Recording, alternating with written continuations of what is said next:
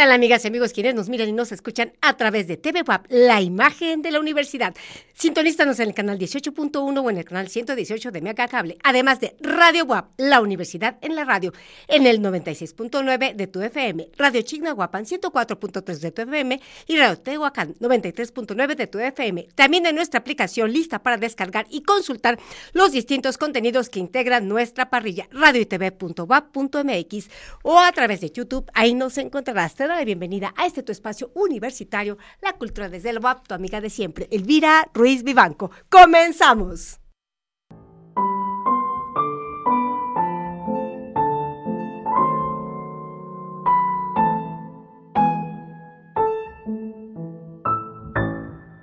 Amigos, pues hoy tenemos a dos invitados muy interesantes. Ellos nos van a hablar de los talleres de fotografía y de actuación y máscara. En fotografía está Marco Antonio Durán Eliosa y también tenemos para la actuación y el taller de máscara a Víctor Morales Carpinteiro. Pues son dos compañeros que trabajan ahí en Espacio 14. Ya sabemos que este espacio está ubicado ahí en la 2 Norte, entre la 14 y la 16 este, Oriente. Y bueno, sabemos que hay, hay una serie, además de talleres, de actividades artísticas, hay conferencias, bueno, también hay los conciertos con eh, las distintas rondallas y bueno, todos estos amigos que hemos tenido aquí compartiendo pues sus distintas eh, pues, habilidades, talentos y todo aquello que les interesa compartir. Entonces nos da mucho gusto pues contar con, con amigos, o sea, como Vico Morales Carpinteiro, con quien hemos compartido escena, películas y otros, otros escenarios muy interesantes. Entonces, eh, y precisamente nos va a hablar acerca del taller de actuación y máscara. Adelante. Hola, ¿qué tal? ¿Cómo estás? Buen día. Pues aquí para invitarlos a los talleres artísticos de Espacio 14. Van a iniciar el 6 de marzo y terminan el 16 de junio. Este, les voy a, a pasar un teléfono para los que quieran tomar datos y recibir información, que es el 22 12 68 64 18, que es un WhatsApp, y el 22 46 85 60 con extensión 110. Ahí pueden pedir informes. Los talleres que se están impartiendo son fotografía, dibujo, pintura, canto, guitarra, saxofón. Y yo soy el encargado de dar eh, actuación y máscaras. Eh, pues ya muchos han tomado el, taller de, actuación, que ese, no falla, pero eh, ahora voy a dar el, taller de máscaras, ya hace como tres años que no lo daba, y creo que es muy importante para la gente que se dedica al teatro, para que pues vayan y tomen el, taller, ¿no? Eh, les quiero comentar que hacemos el positivo y el negativo referente a su rostro, no lo hacemos con vendas de yeso, es una técnica un poco más eh, profesional. Los invitamos a que se inscriban eh, y pues, participen en este taller. El taller será los martes y jueves de 5.30 a 19 horas. El de actuación es martes y jueves de 10 a 11.30 por la mañana, daremos uno, y el de la tarde de 4 a 5.30. Dico, circunstancialmente, eh, digamos que la raíz de la palabra personaje, personalidad, persona, pues tiene, viene de la palabra máscara. ¿Cómo es que además de todo el proceso de la realización, del diseño, de la construcción, del atrezo de la máscara, lo conectas, por ejemplo, con eh, la parte de actuación o ya con los montajes? No sé si nos quieras contar un poquito. ¿Un poquito? Sí, sí, claro. La, la mayoría de nosotros, este, de los actores, trabajamos con un personaje, ¿no? Pero sí es muy difícil que trabajemos con máscara. Y lo que bien comentas, la conexión que existe de un personaje eh, que representa la máscara es un poco más complicado. Obviamente hay que prepararse. Eh, de ahí les damos un poco de información con respecto el, el porqué de la máscara, el por qué y el para qué. ¿sí? Entonces ahí en, el taller pues vamos este, ayudándolos a, elaborar la, la máscara, pero también les vamos ayudando a la utilización de la máscara porque a veces pareciera que es un accesorio, ¿no? no, de ninguna manera. Fíjate, tomamos clases con un eh, discípulo de Tiende Cruz y trabajamos la máscara neutra. Entonces, desde primero, o sea, conocerte, conocer el, objeto que te pones encima, la, neutralidad de la máscara para después la caracterización, ya sea desde las máscaras de comedia del arte, este, unas máscaras que representen algún tipo de carácter, a lo mejor más un para teatro griego o para algo más barroco, o inclusive hasta para, eh, no sé, una caracterización para una película, por ejemplo, de terror, implica todo un procedimiento. Entonces, no sé si quieras como ahondar un poquito más, porque seguramente algunos de los televidentes y de los radioescuchas, pues pueden encontrar como interés, ¿no? En este taller. Claro, sí, aquí la intención es que cada uno vayamos descubriendo qué es lo que queremos hacer, sobre todo eso, qué es lo que quiero, para qué quiero la máscara. Mucha gente la quiere como para decoración, otros la quieren efectivamente para trabajar un personaje. Entonces ahí, ahí les vamos dando como alguno, alguna información y los voy ayudando a construir, porque es muy distinto cuando lo utilizamos para hacer teatro o cuando lo utilizamos para hacer una cuestión ritual, que el teatro también es ritual, pero no, no, no referente al, al teatro como un arte escénico. Entonces hay gente, por ejemplo, que lo utiliza en, no sé, en el psicodrama, ¿no? Entonces también hay, allá hay mucha gente que está dedicando esta actividad, entonces sí utilizan las máscaras. Bueno, ahí les tendremos que enseñar este otro tipo de máscaras, ya no tanto una máscara como decorativa o una máscara como para hacer teatro, entonces buscaremos máscaras con, con expresiones, ¿no? Tristeza, angustia, alegría y todo eso yo creo que vamos despertando también parte de la creatividad del alumno y, la intención pues es que se vayan adentrando este mundo maravilloso que es la máscara, que desafortunadamente en Puebla no hay, no hay muchos talleres de esto. Toño me decía que por qué no lo daba, pues me animó y ya estamos acá nuevamente. Ya hace muchos años que lo, lo vi, este, como, como 6, 7 años lo estuve dando, lo suspendimos, pero ya estamos reactivando nuevamente el taller de máscaras. Yo creo que para los chicos de, arte dramático sería muy, muy interesante que lo tomen, eh, primero para poder realizarla correctamente y luego la otra, pues para poder utilizarla de una manera eficaz en el quehacer de, del actor.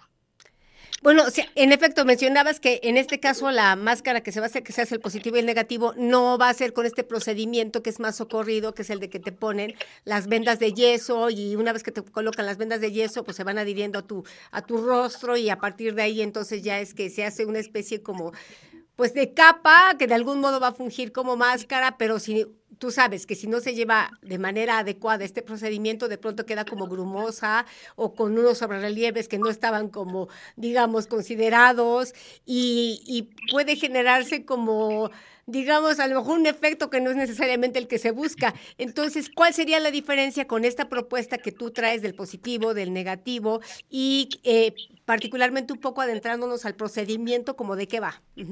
Y de hecho, es, ese, procedimiento original, el que, hacían desde, desde la primera, de las primeras escuelas donde utilizan tu rostro, claro. así, el vaciado es directo, directo. Antes lo hacían con arcilla, ahora ya se, utiliza un yeso este, especial, que es el que eh, refleja y calca perfectamente tu, tu, rostro. O sea, si te la quieres poner, va a embonar perfectamente en tu cara. Que ese es, es un poco más tardado, es un poco más este, complicado, pero es la forma en la que deberíamos hacer. De hecho, en, la cuestión mortuaria, sí la utiliza, ¿no? O sea, todos deberíamos tener nuestro rostro. Bueno, yo lo hago. Como las momias. Exactamente. ¿No? Sí, sí. Como la máscara de Nefertiti, por ejemplo, de Tutankamón. Exactamente. Esa es la técnica que este, yo les voy a enseñar y pues ojalá se, se, animen, se inscriban y participen. Es un cupo muy pequeño, son 10 alumnos, pero la intención es que los que aprendan, pues obviamente repliquen con sus compañeros y vayan también este, aplicando y practicando esto. Y bueno, mencionabas que para que no resulte como algo accesorio o superficial, una vez que ya tienen la máscara, ¿cómo se da este procedimiento, digamos, de empezar a pues, a colocársela, a explorarla y después a través de la máscara entonces transmitir los rasgos caracterológicos de acuerdo al diseño que se haya llevado a cabo. ¿Cómo, se da? Sí, claro, ahí ese, ese proceso lo, vas viendo con los alumnos, ¿no? Hay algunos que tienen algunas ideas ya muy claras, entonces solamente los, los conduces, algunos este, los ayudas a explorar para, para saber qué es lo que buscan realmente con la máscara. En algunos obviamente van sin, sin ninguna idea, pues ahí es cuando tú este, les dices que empiecen desde la neutra, que sería lo, recomendable, ¿no? Para empezar a, trabajar este, su interior y poder expresar lo que en muchas ocasiones con nuestro rostro no podemos hacerlo. Ok, creo que tenemos ya al compañero Marco Antonio Durán Eliosa, él es responsable del taller de fotografía y que nos va a hablar precisamente pues de retratar, ¿no? Entonces, bueno, eh, la fotografía pues ya tiene algunos años, pero digamos cuáles son los aportes que van a ver en este taller y ahora que a partir de los dispositivos eh, móviles sea como diversificado y que todo mundo toma fotografías desde hacer unos encuadres maravillosos hasta de pronto unas fotografías un tanto pues raras. ¿Qué nos puedes hablar acerca de tu taller de fotografía, Marco Antonio Durán Eliosa? Hola, buenos días. Bienvenido. Eh, pues básicamente lo que, está, lo que hacemos en el taller de fotografía es enseñar todas las bases para poder manejar una cámara de manera profesional, ya sea desde un teléfono, porque todo sirve igual, la cámara de un teléfono, porque vemos lo que es el obturador, eh, la velocidad, la velocidad de obturación, el diafragma y el ISO, que toda la fotografía se maneja del mismo estilo. Lo aprendemos de una forma pues que quede clara para todos, para así poder adentrarnos en los distintos rubros de la fotografía. Por ejemplo, a mí lo que me gusta de hacer dentro del taller, ya tenemos cierto camino marcado, ¿no? O sea, como el uso de la iluminación, el manejo del encuadre, el punto de fuga, entre cositas técnicas que requiere toda la fotografía o se tiene dentro de la fotografía para lograr una estética bonita. Y, a partir de ahí me gusta adentrarme los, en lo que las personas o los alumnos buscan retratar, ¿no? Porque, por ejemplo, la fotografía, como usted decía, eh, parte de muchas situaciones y muchas diversificación, por ejemplo, de fotografía documental, fotografía de modelos, también últimamente está muy de moda la fotografía de comida, ¿no? De pasar del hecho de, miren qué bonito plato, a buscar el encuadre y la forma en que la comida sea más deliciosa a la vista. Entonces, vamos partiendo de la necesidad del alumno por querer aprender cosas. Por ejemplo, en los cursos pasados había un chico que le gustaba mucho el paisajismo, entonces estuvimos viendo ciertas técnicas y sobre el manejo de luz natural porque no es lo mismo tomar una foto a las 2 de la tarde que a las 6 de la tarde que está bajando el ocaso. Y requieren distintas técnicas, porque también una foto es linda a las 2 de la tarde, ¿no? Pero necesitas compensar la luz para que no tengas una imagen en blanco, ¿no? Porque la luz es muy fuerte. Oye, suena súper interesante. No sé si nos quieras dar, por favor, los horarios de los talleres, ajá, de fotografía o taller. Sí, el... El taller de fotografía es de tres y media a 5 de la tarde, los martes y los jueves. De tres y media a las 5 de la tarde. ¿Esto es en espacio 14? Sí, es en espacio 14. Y bueno, este, si nos quieren recordar, por favor, eh, los teléfonos a los cuales se este, pueden llamar para inscribirse, además, obviamente, de pues las diversas redes sociales que nos remiten a espacio 14. Adelante.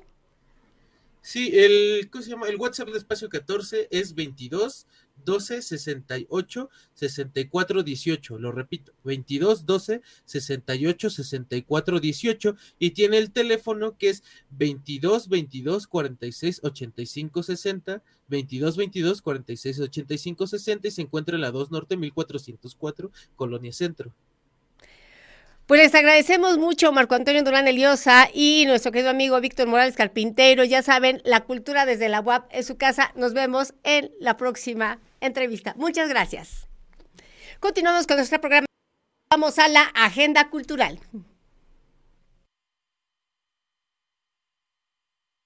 ¿Qué tal? Un gusto saludarte. Te invito a que me acompañes a conocer nuestra agenda cultural aquí en La Cultura desde la UAP. Agenda cultural, Agenda cultural, con Tabata Pardo. Agenda cultural con Tabata Pardo. La Vicerrectoría de Extensión y Difusión de la Cultura invita al público en general a sus talleres artísticos Primavera 2023. Piano, violín, guitarra acústica, guitarra eléctrica, batería, dibujo, amigurumis, canto y pintura. Cuota única mil pesos con descuento para comunidad WAP y personas de la tercera edad. Para este periodo, los talleres se llevarán a cabo en el entrepiso del tercer patio del edificio Carolino. Las inscripciones están abiertas. Si tienes alguna duda, llama al teléfono 2222 295500 extensión 5757.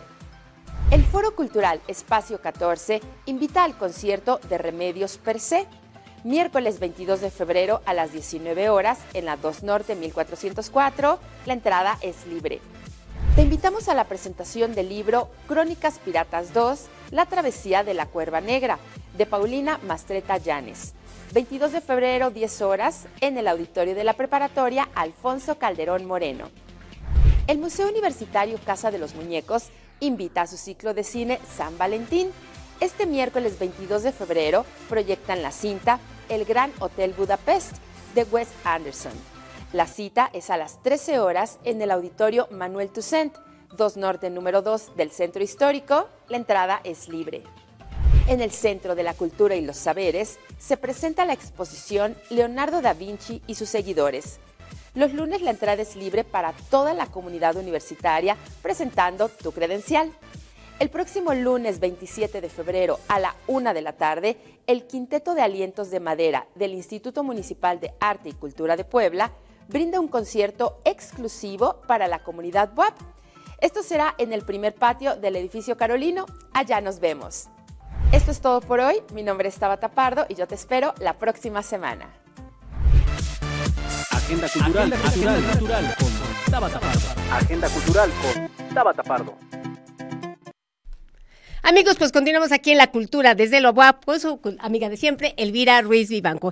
Y pues bueno, hoy es un día muy importante, es el Día Internacional de la Lengua Materna. No sé si saben, pero prácticamente en este planeta un porcentaje altísimo, casi un 40% de la población desafortunadamente no tiene acceso a una educación en una lengua que hable, o entienda, y eso es pues muy grave porque pues no hemos todavía avanzado lo necesario en esta educación multilingüe. Afortunadamente aquí en nuestra institución, la Benemérita Universidad Autónoma de Puebla, esta inclusión se ha venido dando, entonces hemos eh, pues cubierto, ¿no? Este menester. Entonces, amigos, eh, este Día eh, Internacional de la Lengua Materna pues implica el poner de manifiesto, ¿ok? Esta importancia importancia ¿no? del multilingüismo, la inclusión, uno de los objetivos del desarrollo sostenible, que es parte ¿no? de lo que se está cuidando en, en las diversas instancias, tanto internacionales como nacionales, como locales. Entonces, esta educación multilingüe, ¿ok?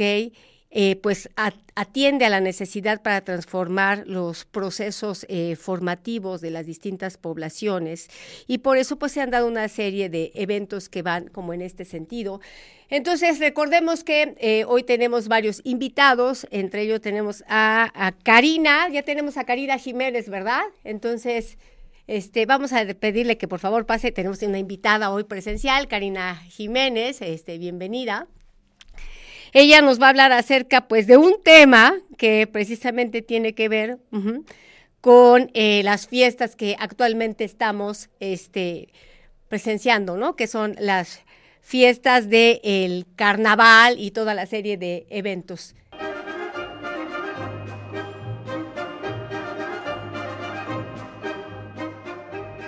Amigos, pues continuamos aquí en la Cultura desde la web. Ya saben, este es un programa en vivo y pues como siempre con, contamos con diversos invitados. Hoy nos acompaña Karina Jiménez. Ella es de la del Complejo Cultural Universitario. Entonces, somos vecinos vecinitos. Y nos va a hablar de un tema muy interesante que es el carnaval, pero la verdad es que nos da muchísimo gusto porque va a participar la licenciatura en endocrinología de la Facultad de Artes y ellos pues precisamente eh, van a retomar esta tradición que no que ya tiene más de, de, siglo y medio, ¿no? De estos barrios que tenemos aquí con las diversas cuadrillas de huehues y que entre las diversas actividades de las danzas que llevan a cabo, pues también tocan instrumentos de cuerda como violín, guitarra, contrabajo. Entonces nos da muchísimo gusto que los compañeros de etnocoreología se integran a todas las actividades del Complejo Cultural Universitario. Pero bueno, Karina, te tenemos aquí para que nos cuentes pues acerca de todos estos eventos. Pues sí, como cada jueves, la verdad es que ya es una tradición para nosotros esta colaboración con el Colegio de Etnocoreología de la Facultad de Artes. Y bueno, eh, por esta temporada eh, les hemos pedido y ellos muy amablemente accedieron a hacer esta presentación, fiestas de carnaval con esta cuadrilla de huevos. Ayer ya los tuvimos por aquí como en ensayo, se están preparando, les, pues, les los invitamos a que nos acompañen. La verdad es que eh, tanto en la ciudad de Puebla como al interior de estado se han estado realizando una serie de actividades. Es una tradición eh, como muy arraigada, como tú bien ya lo decías, eh, algo que se realiza en los barrios más tradicionales de Puebla. Y bueno, ellos eh, están haciendo su participación dentro de este festival eh, de, fiestas de carnaval para eh, presentarse en el andador del Complejo Cultural Universitario. El día jueves a las 5 de la tarde es una actividad llena de color, de música y de mucha tradición. Entonces los, los invitamos a que nos acompañen. Pues ya estamos a puntito de cerrar las, los festejos de carnaval. ¿no? la verdad es que está por, por finalizar la temporada de carnaval y empezar con, con las otras tradiciones que están como más arraigadas en la en, las tradiciones católicas o bueno, de, este tipo. Entonces, bueno, pues vengan a disfrutar de esta presentación. Los alumnos han trabajado mucho, los maestros han trabajado mucho para acercarnos a este, esta tradición aquí al, andador del Complejo Cultural Universitario. Y bueno, pues les recuerdo que es el jueves. Ellos se presentan todos los jueves con nosotros con propuestas muy interesantes que han ido rescatando de todas estas tradiciones de nuestro estado. Entonces, bueno, el, el, la, este, esta esta cuadrilla de jueves no, no, podía, no podía faltar. Se hacen presentes en este complejo cultural el jueves a las 5 de la tarde. Y bueno, para eh, cerrar esta semana, también los queremos invitar a un maratón de Harry Potter. Bueno, todos aquellos que son seguidores, es, es una, eh, la verdad es que es impresionante ver cómo este, hay, hay películas que trascienden eh, de generación en generación, ¿no? El, el, el este esta, este, pues, pues, este serie, esta serie fílmica que está basada en, en una eh, como pues pues esta serie de libros juveniles, ¿no? La saga. La saga de libros de J.K. Rowling, pues bueno, nos, eh, nos están acompañando en las salas de cine del Complejo Cultural Universitario en entrada libre. Es un maratón, por lo cual vamos a tener cuatro películas el sábado, cuatro películas el domingo para pasar en su totalidad estas producciones que bueno, datan del año 2001 y terminaron hasta 2011, fueron 10 años de producción y tiene muchísimos seguidores, hay muchísimos fanáticos que disfrutan mucho de estas películas, aparte de todo lo que sucede alrededor de ellos, la fantasía, la magia, eh, los personajes. Entonces, bueno, también vamos a tener otra serie de actividades ahí en el lobby donde van a poder igual caracterizarse, va a haber alguna serie de, de dinámicas con el público para que se hagan acreedores a pequeños obsequios y bueno, no, no es, espera, los esperamos este fin de semana en las salas de cine del Complejo Cultural para que nos acompañen a ver Harry Potter, toda la saga, son ocho películas, empezamos a las 10 de la mañana el sábado, diez y media el domingo y bueno, pues vengan, los invitamos para que vengan caracterizados y en compañía de todos ustedes podamos disfrutar de estas películas. Excelente, pues muy interesante, ¿no? Cómo está diversificado el programa. Por un lado tenemos la cuadrilla de huehues y bueno, es importante destacar que a nivel, eh, bueno, no solamente a nivel pueblo, a nivel nacional, en una serie de actividades, pero particularmente Puebla ahorita con el carnaval de Huejotzingo, este, el propio alcalde precisamente hablaba de cómo se rescatan estas eh, tradiciones, ¿no? De, de, las cuadrillas de huehues, obviamente ya cuidando particularmente, pues que no de pronto la fiesta se vuelva una situación donde de pronto pues se pasaban, ¿no? De bebidas etílicas y de pronto ya pasaban cuestiones que rebasaban un poquito el control. Ha habido ya como más cuidado, más atención para que no se pierda la tradición, porque después del el tiempo de pandemia este, no estaba permitido el tener estas interacciones y ahora que se recuperan una serie de, de actividades como eh, las cuadrillas de los huehues, este, las procesiones y esto que se, que se destaca de este sincretismo, donde precisamente comulgan eh, pues eh, credos, ¿no? Que tienen que ver con el discurso judío-cristiano, las propias tradiciones, cómo se han ido incorporando a lo largo de bastantes este, décadas, eh, una serie de implementos que integran aquellos que pertenecen a las cuadrillas de los huevos y quiero destacar de los compañeros de etnocoreología que una característica de este colegio es que ellos hacen una investigación a profundidad de cómo se desarrollan estas actividades y entonces rescatan lo que tiene que ver con lo más original de las diversas actividades, pero tampoco se niegan a, o sea, dar a conocer, digamos, las nuevas implementaciones que pueden haber. No sé, vamos a pensar que de pronto los huevos, en lugar de, por ejemplo, botas, pueden llevar tenis de alguna marca conocida, por ejemplo, ¿no? O de pronto que tengan el muñeco este que le avientan a los que este, tocan en conciertos, ¿no? Este muñeco que hace así, que todo el mundo sabe de estas farmacias. Entonces es muy interesante porque esta diversidad cultural y además esta estética, ¿no? Que puede rayar de pronto en lo kitsch, pues es muy exquisita porque obviamente este nos remite a estos tiempos del holgorio.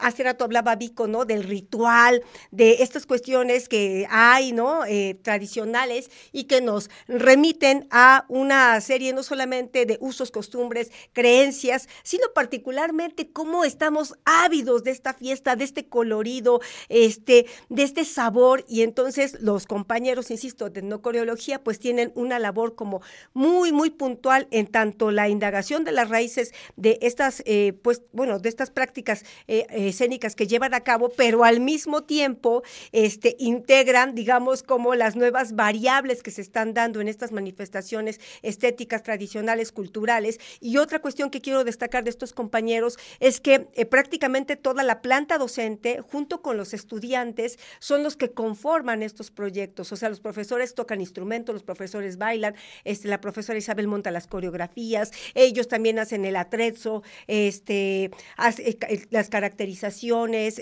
ven todos los detalles. Entonces es muy importante cuando un colegio que de, de, de nuestra unidad académica, que es la Facultad de Arte, pues eh, cómo integra todos estos elementos eh, tan importantes y que uno de pronto, o sea, ve como esta, esta vestimenta que llama mucho la atención y pues piensas que pues nada más compran el traje y ya no, cada, cada elemento responde a, una, a un elemento, a una cuestión simbólica que les representa a, estos, a estas cuadrillas de huehues una manera, ¿no?, de asumir esta, esta expresión tan, tan jocosa, ¿de acuerdo? Sí, la verdad es que ayer que estábamos viendo como, como su vestuario, se notan eh, toda esta como eh, interacción que dices entre lo que fue lo prehispánico, e, esas raíces prehispánicas, porque realmente son como, como danzas, eh, tienen una capa adornada con elementos prehispánicos, tienen este tema de los plumajes en la cabeza, ¿no? Hablando un poco como de, de los penachos, y bueno, hablando por ejemplo de las máscaras que tienen rasgos como muy finos,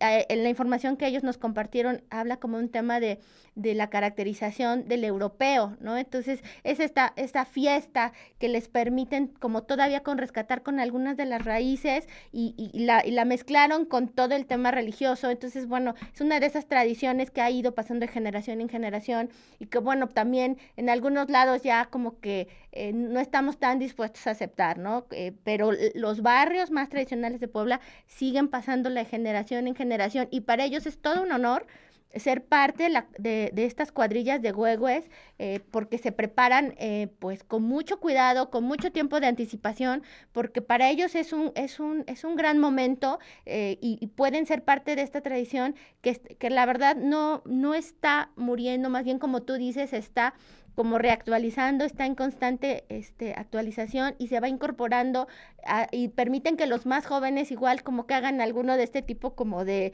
de, inserciones que bueno, pues enriquece, enriquece cada vez más. Claro, es muy importante eh, destacar que precisamente en, en este evento que va a haber el jueves 23 de febrero a las 17 horas, 17 horas en el Andador Cultural del Complejo Cultural Universitario, eh, el Colegio de Endocoreología tiene un acercamiento a la cuadrilla de Shonaka, eh, llamada La Original y que incorpora danzas de carnaval a sus contenidos programáticos. Y esto es muy interesante porque esta cuestión musical, dancística, de costumbres, la vamos a ver de cerca aquí en este espacio fundamental del arte y la cultura que es el Complejo Cultural Universitario, pero al mismo tiempo las ligas que se hacen con las diversas unidades académicas, en este caso con la Facultad de Artes y bueno, destacamos, ¿no? Eh, particularmente el, el trabajo de este colegio donde todos suman esfuerzos para lograr estas actividades. Sí, es una actividad muy, muy interesante porque la música en vivo le da un, un, marco totalmente diferente, los, la, toda la participación, como te dices, de la planta académica, de los alumnos, es, es muy interesante. Y si, bueno, por alguna situación no nos pudieran acompañar este jueves, vengan, los jueves se presentan con diferentes programas basados en todas estas rescates e investigaciones que ellos han hecho.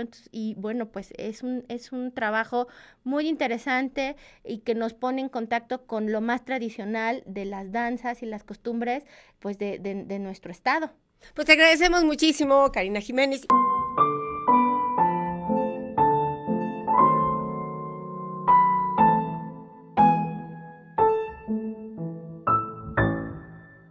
Amigos, pues continuamos aquí la cultura desde la UAP con su amiga de siempre, Elvira Ruiz Vivanco. Y ahora el maestro Flavio Guzmán Sánchez, el director de difusión cultural de la UAP, nos va a hablar acerca de la agenda cultural en unidades académicas.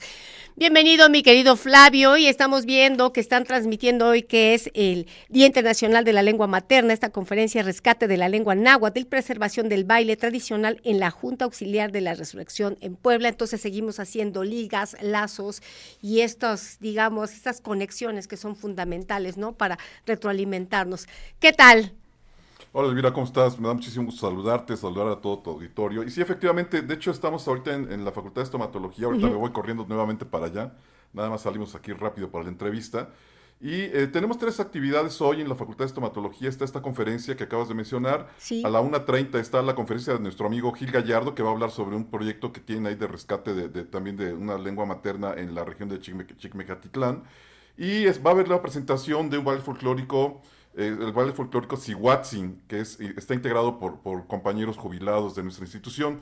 De tal manera que queremos este, conmemorar, queremos celebrar también junto con, este, pues, con todas las personas eh, el Día eh, Internacional de las, Lenguas Maternas, que bueno, a veces pareciera que eso es un tema solamente nacional, es un tema de México, pero no, es un tema que es un día que instituye la UNESCO y pues que tiene que ver mucho también con la, con la, eh, la cuestión de la educación multilingüe en las instituciones educativas, que ese es el tema precisamente que está tratando eh, hoy eh, la Atendiendo a uno de los objetivos de desarrollo sostenible, ¿no? En esta nueva cultura universitaria.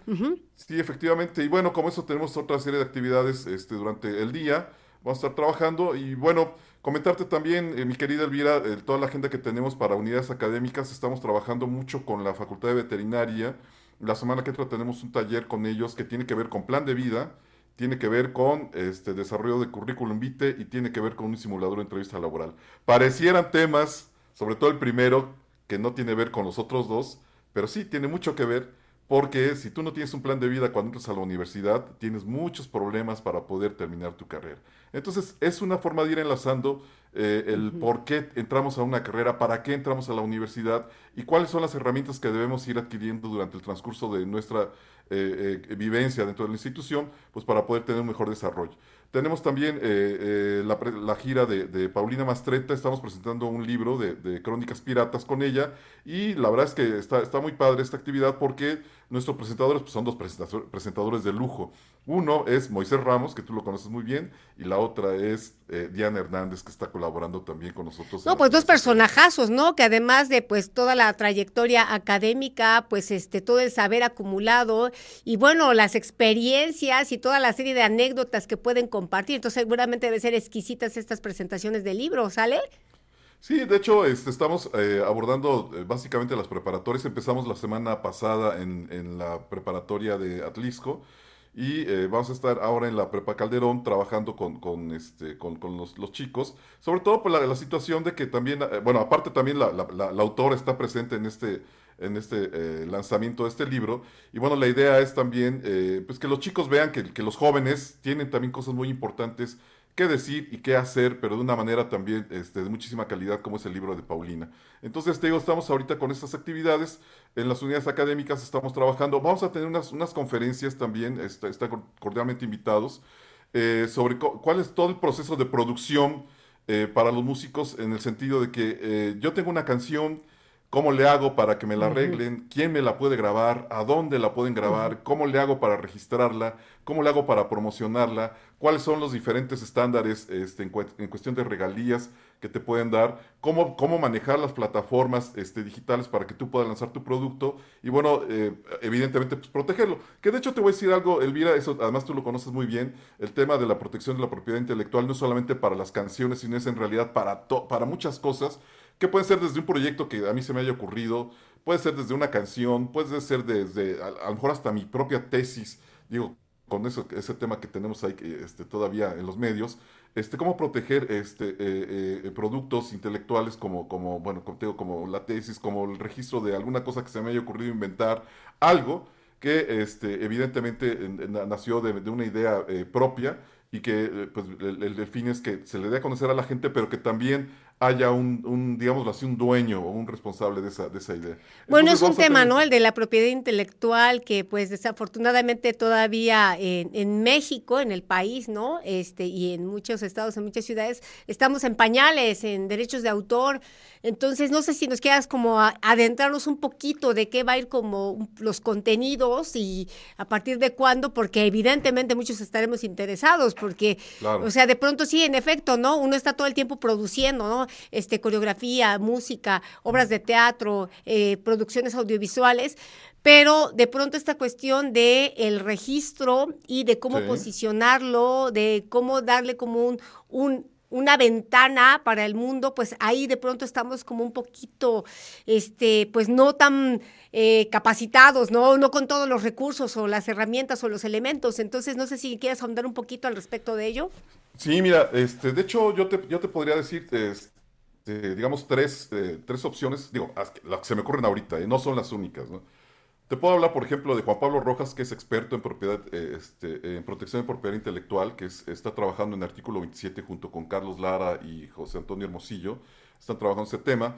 Este, te puedo hablar también de Enrique Fallat, que es el, delegado de la Sociedad de Autores y Compositores aquí en Puebla y que además lo tenemos muy cerca como para que ustedes puedan resolver algunas dudas. Pero fíjate que, somos de las pocas universidades que, tenemos un área de, protección de derechos de autor.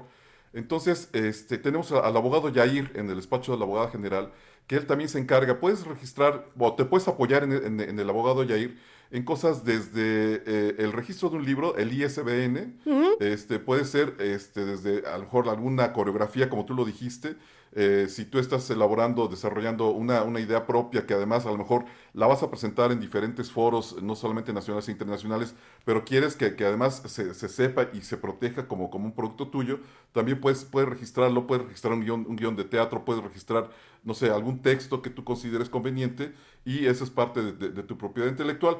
Estos módulos que, que vamos a tener este, eh, para, para estas, esta serie de pláticas, este, pues tiene que ver eh, además con un área que es muy interesante. Bueno, más bien están englobadas dentro de un área de marketing profesional. Eh, tú sabes muy bien que de repente, este, bueno, ya lo comentamos ahorita, se te ocurren cosas, te ocurren ideas y de repente dices, bueno, este, a mí me conviene porque eso me da trabajo, eso me está generando este, incentivos económicos, pero también puede ser, estamos expensas de que alguien más diga, bueno, si no lo tiene registrado, yo lo registro y entonces ya se convierte en un producto mío, ¿no? Entonces, te digo, más o menos estamos en, esta cuestión. Desafortunadamente, como tú lo dijiste, no hay tanto ni la cultura de registrar la, obra intelectual, pero tampoco hay, digamos, tantas áreas así como para poder decir, sabes que voy a tal lado y ahí me van a atender de inmediato. Tampoco las hay que yo creo que también sería un área de oportunidad para muchos abogados de nuestra institución irse hacia la, la protección de la propiedad intelectual y legislar este, sobre, sobre esos temas, ¿no? Que, que haya este, una jurisprudencia sobre, sobre algunos temas que se están dando. Digo, ya lo comentamos en, sesiones anteriores contigo sobre la cuestión de, de, si los textiles y las imágenes este, que son propias de la cosmogonía del, del mexicano, de repente son ocupadas para, para, para, otros productos que son de índole comercial y se va generando un incentivo muy fuerte, no para la persona dueña de, de esa idea, sino para las empresas o para organizaciones que no tienen nada que ver con este, este tipo de cosas. Pero bueno, en, fin, Elvira, este, ese es en, general el panorama que estamos trabajando ahorita nosotros. Recuerda que, que, las actividades que desarrollamos en la Dirección de Difusión Cultural son para toda la comunidad universitaria, son para los funcionarios, son para los administrativos, son para los académicos, son para los, los compañeros de servicio y son para nuestros alumnos. Entonces, para, para nosotros, esa es la comunidad universitaria de nuestra institución. Flavio, pues para aquellos que estén interesados en las diversas actividades o cómo enterarse, ¿no? De pronto, eh, no sé, ahorita que están llevando estas conferencias en las diversas unidades académicas, eh, algunas dentro de, la ciudad de Puebla, otros en otras, en otros municipios, pero de pronto si hay interesados que no necesariamente eh, pertenezcan a la comunidad WAP, ya sea como este trabajadores, como estudiantes, como de la planta docente, administradores, también pueden acceder o solo solamente se circunscribe a la comunidad WAP. No, mira, este, fíjate que, tocas un, tema muy importante. Mira, nosotros estamos trabajando este, bajo los principios del extensionismo universitario, que es llevar los servicios que ofrece la institución hacia el resto de la sociedad. Es decir, estamos tratando de, establecer un círculo virtuoso en el sentido de que eh, las cosas, los proyectos que hay dentro de la universidad, digo, los que están a nuestro alcance, puedan llegar al resto de la sociedad, pero también las cosas que están este, fuera de la institución también puedan llegar al público universitario. Es una, una cuestión, una sinergia muy interesante que estamos este, logrando ahorita. Nos ha costado mucho trabajo, pero ahí vamos poco a poco. De tal manera que, mira, por ejemplo, en el caso de los, de, compañeros, más bien de las jornadas que estamos eh, trabajando con, de sexualidad responsable, estamos trabajando con un colectivo que se llama Quimera, pero también estamos trabajando con asesores del, ISTE, del ISTEP y del ISTE. Entonces, de tal manera que, también queremos escuchar las voces de fuera de la institución en temas que son particularmente... Sí, ahí está la vinculación y el extensionismo. Ajá, Claro. Entonces, te digo, mira, puedes participar, ya lo hemos dicho también en otras ocasiones, puedes participar como, como eh, una persona que disfruta de los eventos, que, que es este, consumidor de nuestros productos culturales, pero a lo mejor tú también tienes alguna cosa que aportar. A lo mejor tienes una conferencia, tienes un taller, tienes algo que, nos puede, que, que, le pueda servir al resto de la comunidad universitaria o al resto de la sociedad y si nos permiten, podemos ayudarles en promocionar, en difundir todo eso. O si a lo mejor ustedes tienen algún evento, alguna de las personas, oye, ¿sabes qué? Mira, estamos, como por ejemplo, si Watson, que es el ballet folclórico de, de, Casa del Jubilado, que nos dijo, oye, necesitamos un espacio donde ensayar, necesitamos, tenemos este proyecto.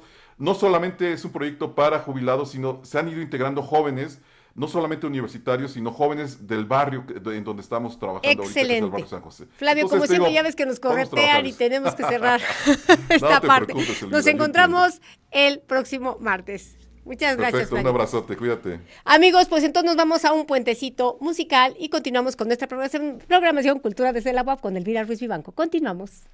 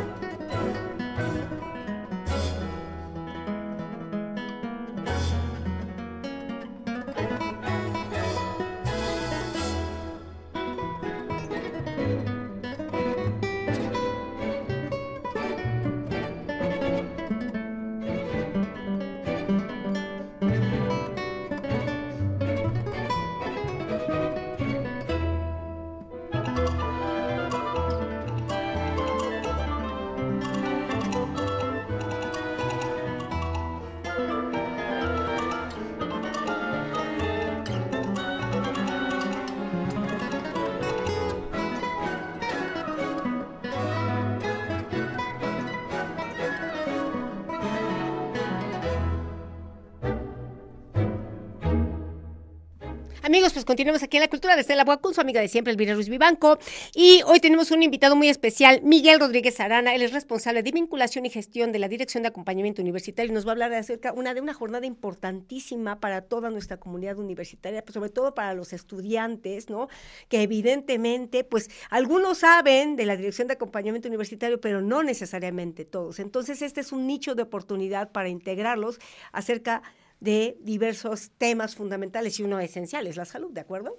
Así es, muy buenas tardes, muchas gracias Elvira, es un gusto estar en este programa nuevamente y en efecto traemos la noticia de que el día de mañana estaremos realizando la jornada de acompañamiento universitario en la Facultad de Contaduría Pública. Eh, como dices, mm, llevamos la gran mayoría de los servicios relacionados con la salud. Estamos organizando una campaña masiva en la que vamos a tener un circuito de servicios médicos en el que vamos a poder encontrar desde módulos en donde nos puedan tomar la presión, la temperatura, signos vitales, eh, la talla, revisión de oído, revisión de vista, eh, revisión de postura, asesoría nutricional, toma de glucosa, toma de presión arterial. Y todos estos datos es muy importante porque los vamos agrupando en un semáforo de la salud que es, que es un instrumento que nosotros entregamos a los estudiantes, a las y los estudiantes, para que reconozcan su estado de salud actual. ¿Para qué? Para que tomemos conciencia de qué estamos haciendo bien, qué estamos haciendo mal. Eh, de repente nos miden la cintura y nos dan nuestro índice de masa corporal y es cuando nosotros decimos, híjole, creo que tengo un problema tal vez eh, relacionado con la alimentación y no lo sabía. Esta atención del cuidado de sí, evidentemente, pues responde a esta nueva cultura universitaria donde hay, digamos, esta mirada mucho más amplia, mucho más global, mucho más holística, integral, de que como estudiantes no solamente vinimos a aprender alguna, digamos, carga cognoscente, pasar exámenes y entonces acumular materias en, e, e, en, el CARDEX, sino lo que tiene que ver con el cuidado de sí, la toma de conciencia de algo tan importante como es nuestro, pues, nuestro primer hogar, que es nuestro propio cuerpo, ¿sí? Entonces, ¿cómo es que se desarrollan estas actividades y que particularmente ahora se hacen estas jornadas, estas visitas, donde se incluye a los estudiantes y se les conmina, ¿no? Para que, pues, hay que cuidar la los, hábitos de alimentación, hábitos de sueño, lo que, pues ya un algo tan elemental como la postura, ¿no? Que después de los dos años y cacho de pandemia, muchísimos tuve, tenemos problemas en el trapecio, o sea, problemas de astigmatismo y miopía más exacerbados por tanto tiempo estar con los dispositivos móviles entonces, amplíanos más, por favor, al respecto. Así es. Eh, para empezar, bueno, está todo este proceso alineado al plan de desarrollo institucional, ya que recordemos que en uno de los ejes quedó como una de las metas el cuidado de la salud y el bienestar emocional y relacional. El estado físico y emocional es una parte fundamental para que todas y todos los estudiantes puedan tener un buen desempeño académico, pero además podamos prevenir enfermedades o patologías que pueden, eh, bueno, que se presentan no solo desde la pandemia, porque en la pandemia descubrimos algo bien importante, ¿no? Eh, no estábamos haciendo ejercicio, de repente todos subimos de peso, pero también empezamos con, con temas de ansiedad, con temas de, de, de nutrición, y eso nos ayudó a tener un poco más de conciencia. Ahora en la presencial, la DAU, a través de, todos los servicios, con el liderazgo de la maestra Nadia Caterina Huerta, nuestra directora, y obviamente con el apoyo de la rectora, le dan un mayor impulso al cuidado de la salud y al fomento de estilos de vida saludable. Estas campañas tienen como objetivo justo eso, acercar todos los servicios que tenemos en la DAO eh, te decía, son, eh, bueno, tenemos un, circuito de servicios médicos, pero lo más importante es que este tipo de jornadas agrupamos todos los servicios que podemos concentrar en un solo día. Por ejemplo, vamos a tener eh, detección oportuna de VIH en un módulo aparte para que toda la comunidad que quiera realizarse una prueba de detección de VIH lo pueda realizar. Son pruebas rápidas, así es, en un proceso organizado que va de preconsejería, toma de muestra, entrega de resultados eh, de manera confidencial y personal. Y también vamos a tener un módulo de vacunas, tétanos, influenza y doble viral sarampión y rubiola, que en la, en la semana pasada tuvimos esta semana de, vacunación y que estuvo, bueno, tuvo un gran éxito, pero que hubo muchas personas que todavía se quedaron pues eh, con las ganas de vacunarse porque se acabaron las vacunas de tanta demanda. No, está excelente porque entonces evidentemente eso nos está demostrando que estas jornadas son exitosas, que tienen un impacto masivo y sobre todo, pues que ya tenemos a partir de todos estos procesos que también de alguna manera las diversas campañas por la pandemia nos llevaron a la cuestión de atender un tema fundamental que es la salud. Y acabas de tocar otro tema esencial, lo que tiene que ver con la subjetividad. La salud mental es basiquísima porque si tú no estás bien anímicamente, si tú no estás bien subjetivamente, esto va a incidir en todo, en todos los aspectos de tu vida. Es un, es un cuidado integral. Eh, nosotros a través de las acciones que tenemos en la Dirección de Acompañamiento Universitario, hacemos un programa de actividades, por ejemplo, que va enfocado a estas tres áreas. Vamos a tener también una serie de pláticas y talleres en el auditorio de la facultad. Vamos a tener el taller Cero Muertes por Alcohol al Volante, una plática taller que es Mi Cuerpo, Mi Consentimiento y otra que va de primeros auxilios psicológicos para maestros. Tratamos de que esta campaña sea una muestra, una probadita de todos los servicios que tenemos en la DAO, para que también las nuevas generaciones que están integrándose a la universidad conozcan de todos los servicios, a los que son gratuitos, a los que podemos participar, pero sobre todo que realmente los aprovechemos. En esta jornada vamos a tener también activación física, tenemos una clase de demostración de baile, eh, creo que la mejor activación, ¿verdad? Ahí sabes, o sea. Creo que, creo que lo de hoy también, además del ejercicio, eh, el baile es una muy buena dinámica para poder ponerse en forma y además pues, aprender, ¿no? Porque de repente quienes tenemos dos, dos pies izquierdos, con estas clases de baile ganamos dos cosas. Ah, Aprendemos a movernos, nos divertimos y nos ejercitamos. Y, bueno, también eh, en esta campaña vamos a tener diferentes eh, actividades. Viene eh, la atención estomatológica. También vamos a tener una, una parte de la jornada que está enfocada al cuidado de la salud dental. Vamos a estar haciendo diagnósticos de detección de placa dentobacteriana, profilaxis. Em, técnicas de cepillado, todos los tratamientos primarios, pues para que tengamos una correcta higiene dental. Entonces tratamos de que en esta jornada situemos todos los servicios necesarios, pues para poder tener un buen desempeño académico y que la salud, digo, forme parte integral de nuestro bienestar académico y social, pero sobre todo que nosotros normalicemos ya el cuidado de la salud. Sí, que se vuelva un hábito, ¿no? Como dice Pierre Bourdieu, el hábitus. Eh, esta actividad que van a llevar a cabo con los profesores de los primeros auxilios, la verdad es que se me hizo muy interesante. Yo soy docente universitaria en Facultad de Artes. ¿Nos puedes platicar un poquito como de qué va? Porque suena sumamente atractivo. Sí, claro. Em, vamos a dar inicio a las 9 de la mañana.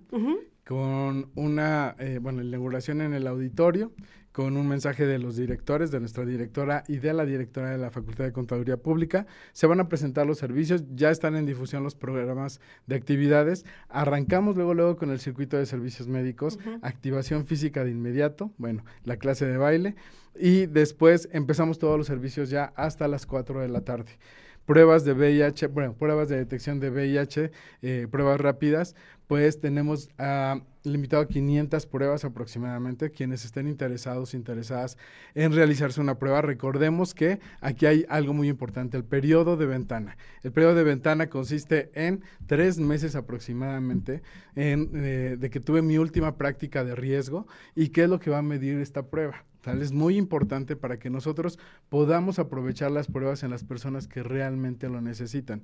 Si yo tuve una práctica de riesgo eh, la semana pasada, hace 15 días, la prueba no va a reflejar el resultado correcto. Es por eso que tomen en cuenta las personas que van a acudir que estas pruebas eh, tienen un periodo de ventana de tres meses aproximadamente y bueno, son totalmente fidedignas, tienen una confiabilidad del 99% y por supuesto vamos con toda la organización, con todas las ganas, para que todo el personal de la Dirección de Acompañamiento Universitario, créanme, estamos haciendo un esfuerzo bien grande para que aquí, en esta ocasión estaremos en la Facultad de Contaduría, pero en algún momento estaremos en el resto de las facultades. Entonces, a toda la banda de la Facultad de Contaduría les invitamos, por favor, a que el día de mañana, desde tempranito, pues aprovechen las actividades que les llevamos y que sobre todo, pues... Eh, Pasen el, pasen el dato, habrá quien diga, yo quiero la atención estomatológica, me interesa saber cómo está mi estado de salud actual, o simple y sencillamente quiero ir también a la clase de baile.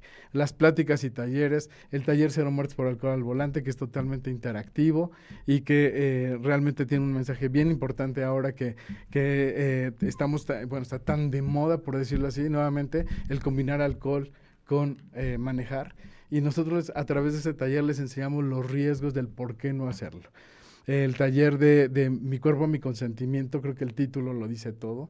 Está muy enfocado hacia el respeto de los derechos sexuales y reproductivos. Y terminamos con un eh, taller de primeros auxilios psicológicos para profesores. ¿Cómo va? ¿De qué va? ¿Qué ese los profesores, el personal docente, son los primeros, el, primer filtro para cuando un estudiante tiene una crisis emocional.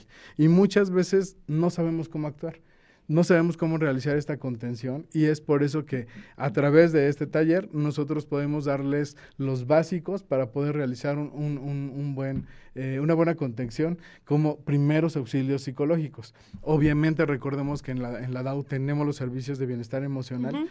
Pero siempre este primer filtro o el acercamiento muchas veces con el tutor, con la tutora, y no sabemos cómo actuar, ¿no? o no necesariamente. Hay, por ejemplo, unidades académicas que por su naturaleza son campo de cultivo, ¿no? Entonces, servidora, pues doy clases en ARPA y en artes, y esto de estar trabajando con lenguajes sensibles, pues es como radiografía del alma. Pero hay otras unidades académicas que quizá por esta parte más formal, ¿no? No, no, no sé, entonces puede haber como cierta reticencia o resistencia a, a palabrar algunas cuestiones que están afectando. Entonces, es importantísimo que la Dirección de Acompañamiento Universitario esté implementando estas capacitaciones, estos talleres. Pues, Miguel Rodríguez Arana, te agradecemos muchísimo. Ya sabes, la cultura desde la UAP es tu casa. Amigos, pues ya saben, como siempre, el tiempo se nos va como agua y hemos llegado al final de nuestro programa La Cultura desde la UAP. Se despide de ustedes su amiga de siempre, Elvira Ruiz Vivanco. Hasta la próxima.